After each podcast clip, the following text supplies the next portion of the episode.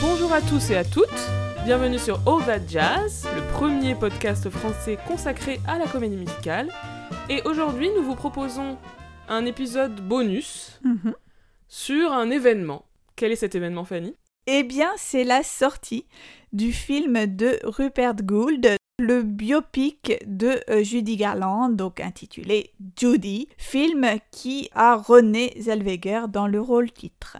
En fait, il s'agit d'un film qui est sorti il y a déjà bien longtemps aux États-Unis. hein. Il est sorti fin septembre, le 27 septembre. Il est sorti le 2 octobre en Angleterre, mais en France, il n'atteindra les salles obscures que euh, le 26 février. Donc euh, évidemment, on l'attendait très fort. hein. On en parlait même déjà dans notre épisode Oui. consacré à Judy Garland en 2018. hein. C'est dire si on était au taquet pour la sortie du film. Et on l'a vu, enfin, en avant-première au Festival du film musical de Suresnes, fin janvier. Et donc merci à eux hein, de nous avoir invités pour cette projection. On l'attendait avec une certaine appréhension, il faut le dire. Est-ce que nos craintes étaient justifiées? Donc commençons par des faits d'abord plutôt que des opinions.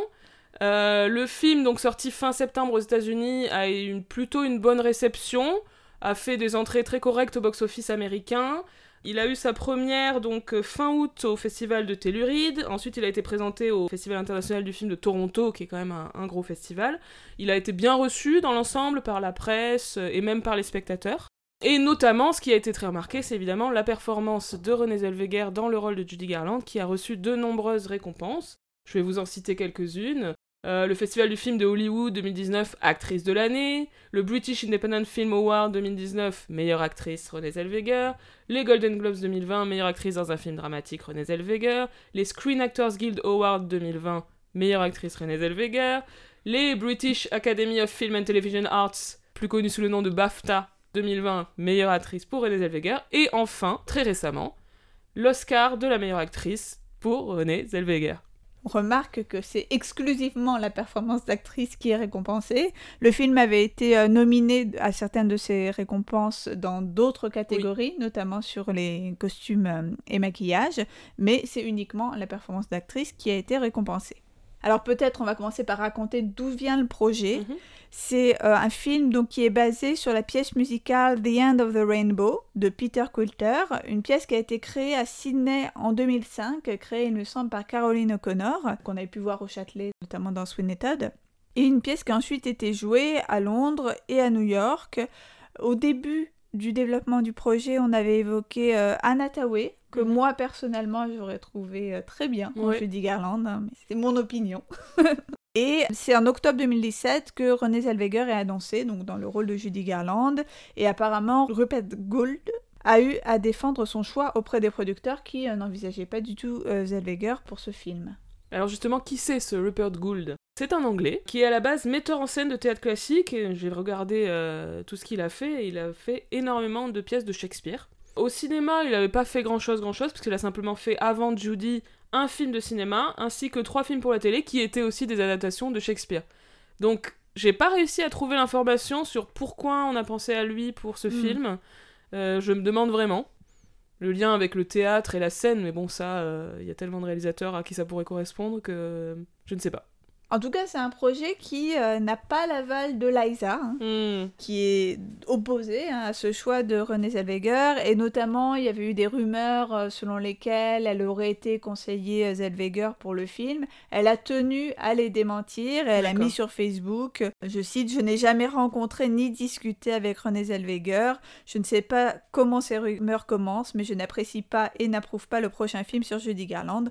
Toute information contraire n'est que fiction. Et apparemment, elle a dit qu'elle n'irait pas voir le film, donc euh, une nette opposition de Liza Minnelli et aussi d'ailleurs de Lorna Luft, hein, qui avait, on le rappelle, euh, participé pour le coup à la mini-série biographique sur Judy Garland, dont on avait parlé dans notre épisode sur Judy Garland, qui s'appelait Me and My Shadows. Le tournage du film a commencé en mars 2018 à Londres. Alors, mais de quoi parle précisément ce film? Parce que, à part vous dire que ça parle de Judy Garland, pour l'instant, on n'a pas été très précise. Ce film se concentre sur les dernières années de la vie de Judy. C'est plus précisément le moment où elle va faire une série de concerts à Londres, Le titre du spectacle, donc c'était Talk of the Town, et ça a eu lieu entre fin décembre 68 et fin janvier 69. Oui, J'ai re-regardé dans euh, le fameux Day-to-Day Chronicle of a Legend de Scott Chester pour avoir vraiment les dates, et ça m'a étonné finalement que ce soit sur un temps aussi restreint.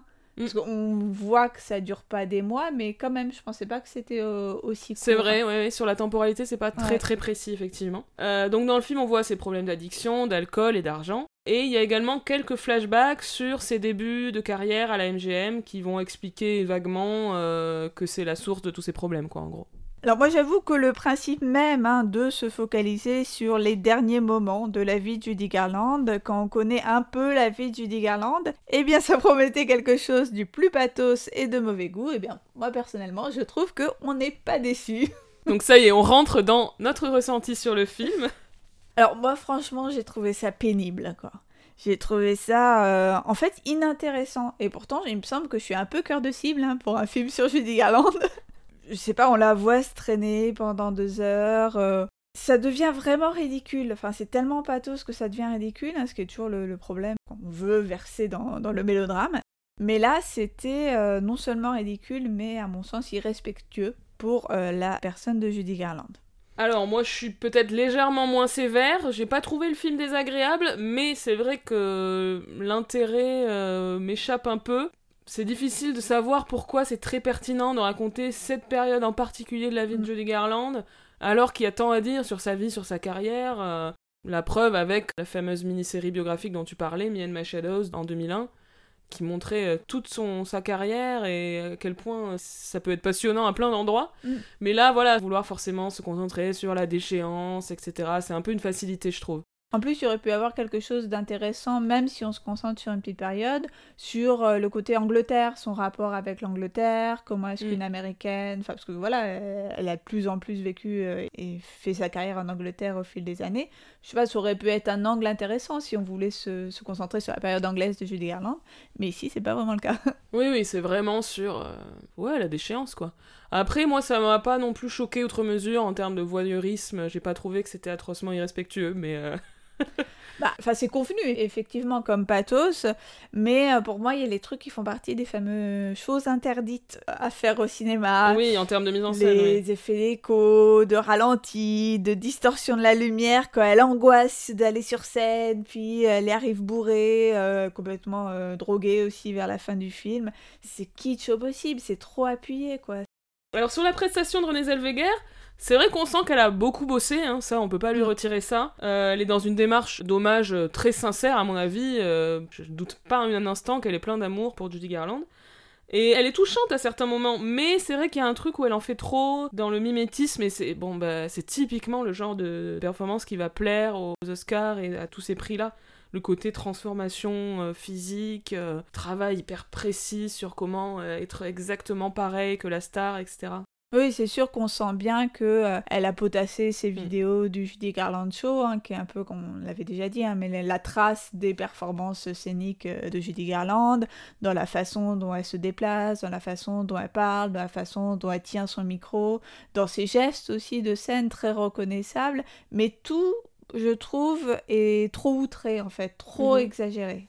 Et alors surtout se pose la question des chansons et notamment Mm. du, du choix qui est fait de euh, faire chanter Renée Zellweger. Enfin, je pense que c'est qu'elle y tenait, Sans doute. parce qu'autrement, il n'y a pas trop d'explications. Et ça, pour le coup, j'ai l'impression de l'avoir quand même pas mal lu dans les critiques, hein, de dire que quand t'as une chanteuse, enfin, une icône même, à la voix aussi reconnaissable de Judy Garland, où toute la persona est fondée Mm. sur la voix, pourquoi ne pas conserver cette voix? Parce que le problème, c'est que, évidemment, euh, Renée Zellweger, elle sait chanter, on le sait. On l'a vu dans Chicago. Voilà. Mais sa voix, elle a rien à voir avec celle de Judy Garland en termes de timbre, de tessiture. Et des fois, je trouve que ça pose un problème de compréhension du film. Après certaines performances où tu es censé te dire Waouh, mais en fait, elle est géniale, cette intensité, c'est dingue. Elle était au bord du gouffre et là, elle se réveille sur scène. Bah, en fait, euh, on le voit pas. Donc, Mm. euh, on n'y croit pas. Ouais, ouais, je suis d'accord avec toi, c'est c'est un peu problématique en fait, parce qu'on voit pas euh, le génie de Judy Garland. Mm. On dit pas waouh, ça pose notamment problème du côté des gens qui connaissent pas Judy Garland, qui iraient Ouais. voir ce film un peu par hasard, je sais pas. enfin, ça peut pas leur révéler ce que c'était le génie de Judy Garland que de voir ce film, parce qu'on on perçoit pas du tout. Comme vous l'aurez compris, je suis du même avis que Fanny sur cette question. Les numéros musicaux m'ont paru vraiment, euh, dans l'ensemble, majoritairement catastrophiques. Voilà, on retrouve pas la puissance et l'intensité de la voix de Judy, alors que c'est ce qui, comme tu disais, hein, c'est ça qui fait ce qu'elle est. Euh, du coup, j'ai comparé ça avec euh, Bohemian Rhapsody, donc le biopic euh, de Freddie Mercury sorti euh, récemment. Dans ce film-là, c'est bien la voix de Freddie Mercury qu'on entend, et c'est bien normal parce que c'est Freddie Mercury, sa voix, ça fait tellement partie de sa persona et et voilà, ça fait partie de son identité. Donc c'était évident qu'il fallait faire la même chose euh, sur ce film-là. Ça, pour moi, c'est un choix pas du tout pertinent, quoi.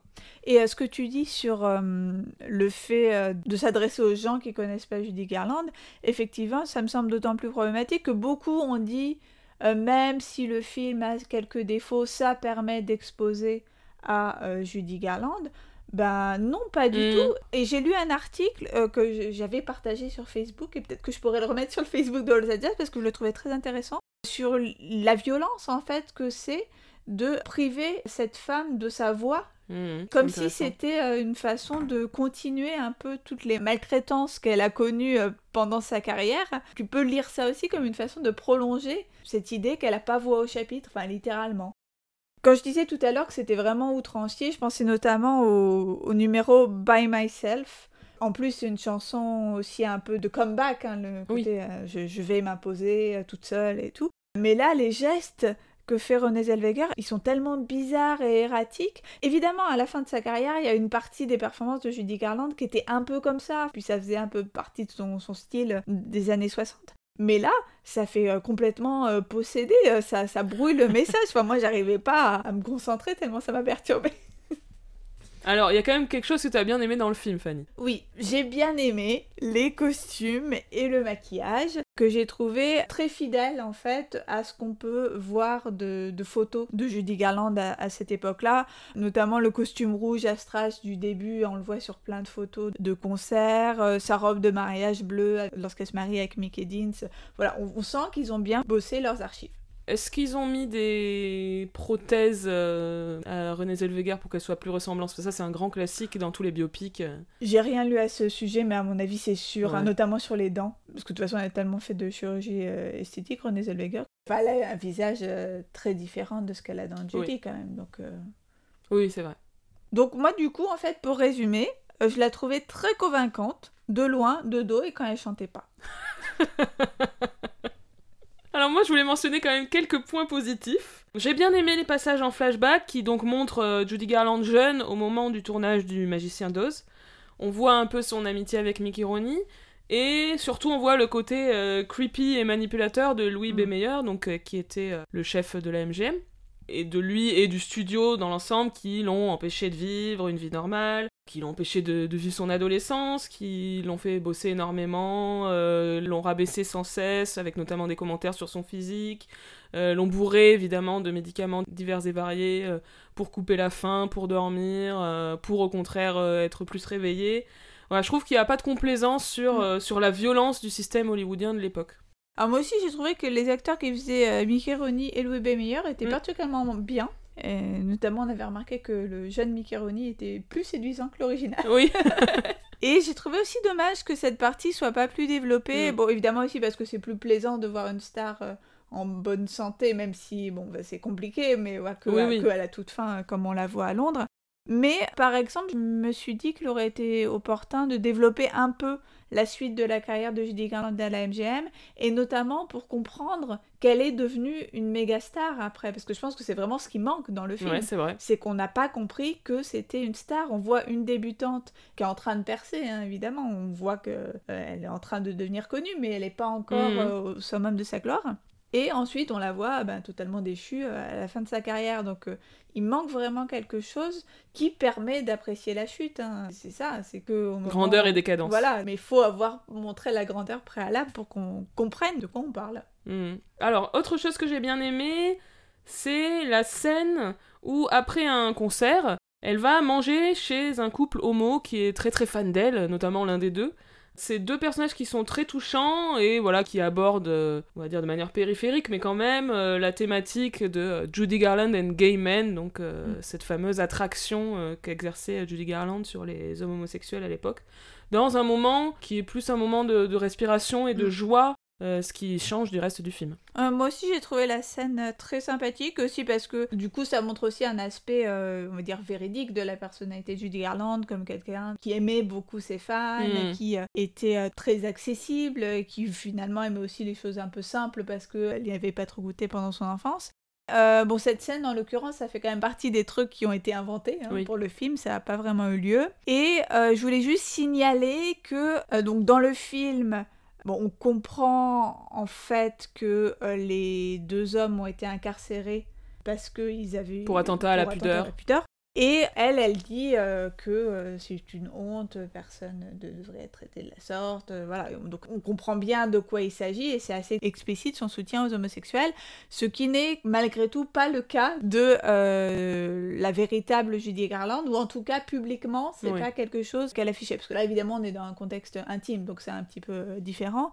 Mais on peut voir certaines vidéos sur, sur YouTube où on comprend qu'elle elle est consciente du fait qu'elle a une partie de son public qui est homosexuel, mais que c'est quand même pas quelque chose qu'elle va revendiquer par rapport à d'autres actrices qui très tôt ont été euh, tout à fait des soutiens pour euh, des acteurs ouvertement homosexuels. C'est quand même pas le cas de Judy Garland, faut quand même le rappeler, même si ça s'explique totalement par l'époque, par le contexte, et voilà, et que je pense que personnellement, elle avait absolument rien contre et qu'elle était très contente d'avoir ce gay following, mais c'est pas quelque chose dont elle faisait un combat politique à l'époque. Très bonne mise au point. Autre chose que j'ai bien aimé, parce que voilà, il faut quand même le dire, c'est le personnage de l'assistante donc c'est une jeune femme qui est chargée de s'occuper d'elle mm. pendant qu'elle est là à Londres sur le spectacle et euh, qui du coup va assister à tous ses problèmes et va avoir une relation compliquée avec elle mais quand même assez touchante. Et donc cette assistante, elle est jouée par Jessie Buckley, qui est une super actrice, qu'on avait vue notamment dans le film musical Wild Rose l'année dernière. Du coup, ça me fait dire que, sauf si cette assistante est basée sur quelqu'un de réel, mais je pense pas. Bah apparemment si. D'accord. Euh, il y a quelqu'un, mais je crois qu'elle lui ressemble pas du tout pour le coup. Enfin, que ça s'éloigne beaucoup de la réalité. J'ai vu passer ça, donc je pourrais pas être très euh, précise sur la question, mais il y a effectivement quelqu'un qui. Euh, ça s'est quand même inspiré d'une personne réelle. Ok. Ah oui, et donc euh, la vraie question, peut-être la question finale, mm. c'est quand même, mais à qui ça s'adresse Surtout en France, franchement, je vois pas comment ça peut trouver un quelconque public. Hein.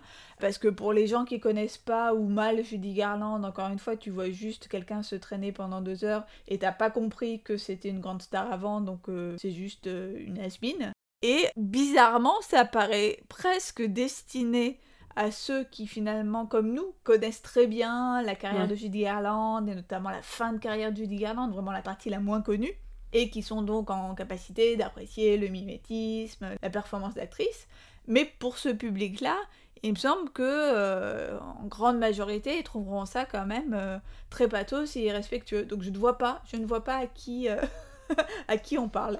C'est un vrai problème et je pense aussi que c'est pour ça que la sortie française a tant tardé hmm. parce que la seule chose sur laquelle pouvait jouer le distributeur français, donc Pathé, bah, c'est la salve de récompense reçue par Renée Zellweger avec euh, tout dernièrement, il y a quelques semaines, euh, l'Oscar euh, de la meilleure actrice.